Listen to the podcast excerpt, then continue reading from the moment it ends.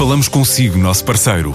No mundo dos negócios, a transação de imóveis, equipamentos industriais, arte e navios é garantida pela experiência de profissionais, com solidez, rigor e isenção.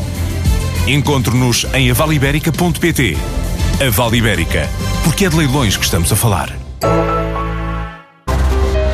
Se os dados são o novo petróleo, a inteligência artificial é o seu motor. A frase foi dita pelo presidente da Samsung durante o primeiro dia da Web Summit, no palco principal do evento. Assuming data is oil, right? I think many of you heard about this. Economists talked about that. In many ways, you can really say, like what happened in 19th century, when oil was discovered. Yong Son centrou grande parte da intervenção no tema da ética e da forma como a inteligência artificial vai ser utilizada no futuro.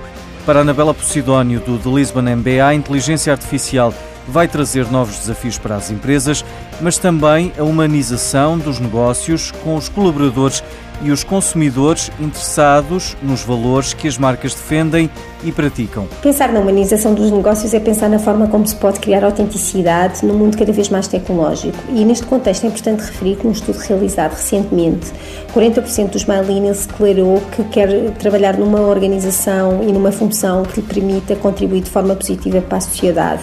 Um outro tema importante para esta geração tem a ver com trabalhar com pessoas que os sistemas de valores estejam alinhados com os seus. Portanto, vemos assim que cada vez mais a questão dos valores e do propósito são importantes. E neste contexto, no fundo, o desafio para as empresas é criarem organizações que tenham um propósito que vai muito para além do lucro, que tenham um propósito que tenha muito a ver com qual é o impacto que têm no sistema em que operam, portanto, o impacto que têm quer ao nível dos seus colaboradores, quer ao nível dos seus clientes, quer ao nível dos seus parceiros ou da sociedade em geral, portanto, terem isso em consideração.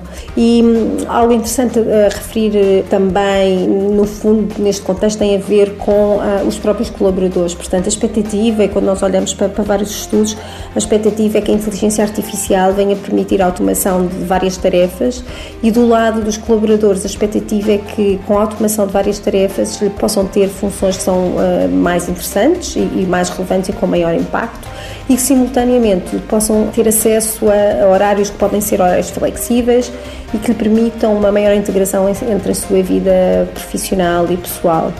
E no contexto da integração da sua vida pessoal e profissional, aqui é importante referir que, no fundo, o que as pessoas eh, cada vez mais estão a procurar são experiências autênticas. Se, por um lado, eh, o acesso à tecnologia é para elas importante, quer do ponto de vista profissional, quer do ponto de vista pessoal, portanto, com recurso a várias ferramentas, eh, no fundo, esse tempo que elas libertam, querem usá-los com experiências cada vez mais relevantes para si, portanto, que tenham um maior impacto também na sua vida.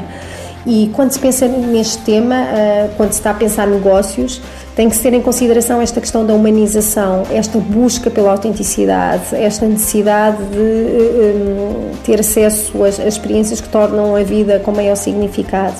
E, portanto, aquilo que nós podemos dizer é que cada vez mais existe aqui uma interseção clara entre a tecnologia e a humanização, sendo que elas devem ser vistas como as duas faces de uma mesma moeda e não duas forças que estão em oposição. E a EDP anunciou que tem 45 milhões de euros para investir em startups e admite aumentar o valor para apoiar ideias que considere inovadoras nas áreas da inteligência artificial e da robótica.